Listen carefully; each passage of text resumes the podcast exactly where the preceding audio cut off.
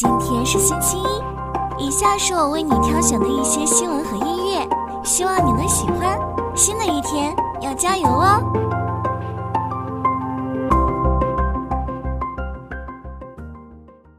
！Amalgamax 是德克萨斯州威尔明顿的一家数据驱动的医疗决策制定公司。十月五日 c u s h a l s Ventures 投资了 Amalgamax 的 B 轮融资，具体金额未透露。该投资将帮助 Amalgam 扩大运营和业务范围，并支持其电子病历集成临床决策支持平台的发展。Amalgam 的技术可以促进支付方和医疗保健提供方之间的节约协议。该公司的电子病历解决方案和 SAM 的平台利用人工智能驱动，旨在提供更好的医疗服务。Amalgamax 的数字产品长寿监管，并可用于数字医疗、患者识别、临床决策支持等领域。该公司的模块化平台可快速创建解决方案，并能够集成到电子病历工作流程中，以提供更高质量的医疗服务。c o s h a l s Ventures 的投资体现了使医疗服务更简单、个性化和连接的承诺。Amalgam 的决策功能有助于进一步加强数据驱动的综合护理模式，为医疗服务提供者和患者提供支持。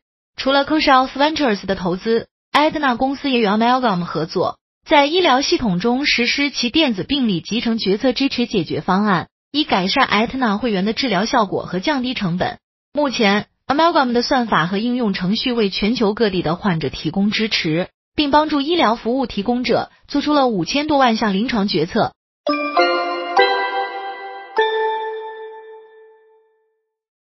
中国黄金消费市场持续火热，国际金价连续下跌。中秋国庆假期期间，海外贵金属市场不景气，COMEX 黄金期货连续下降。然而，在中国，黄金消费市场继续繁荣。尽管黄金价格上涨，消费者有意控制支出，但在旅游景点附近的金店依然热闹，非景点商场的金店则相对冷清。比如，上海市各商场金店的客流量较大，其中一家金店的零售价格涨幅超过了去年同期一百二十元每克。专家表示，四季度和春节期间是黄金消费旺季，今年的中秋和国庆长假进一步推动了需求释放。此外，房地产市场压力持续增大，股市和商品等其他资产的表现不佳，投资者的避险情绪也推动了淘金热现象。国际金价连续下跌的具体原因包括 COMEX 黄金期货净多头头寸锐减，全球最大的黄金 ETF 的持仓量下降，以及市场对加息预期升温等。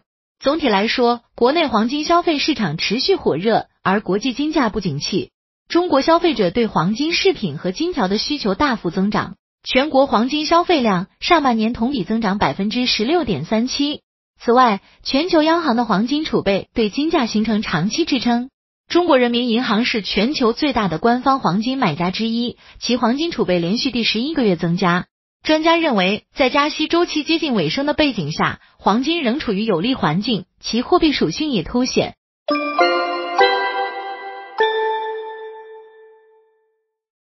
国家能源局发布开展新能源及抽水蓄能开发领域不当市场干预行为专项整治工作方案通知，重点核查各地风电、光伏和抽水蓄能开发项目中的不当市场干预行为。其中，地方政府通过文件等形式强制要求配套产业和投资落地，将成为整治重点。同时，隆基氢能入围中国三峡集团首个光伏制氢项目，将提供碱性水电解槽。该项目位于内蒙古自治区，利用采煤回填区建设光伏电站，以产生氢气，主要应用于化工和交通领域。此外，海辰储能回应了网传产品质量及退货事件，称该信息为谣言，并将报案追究责任。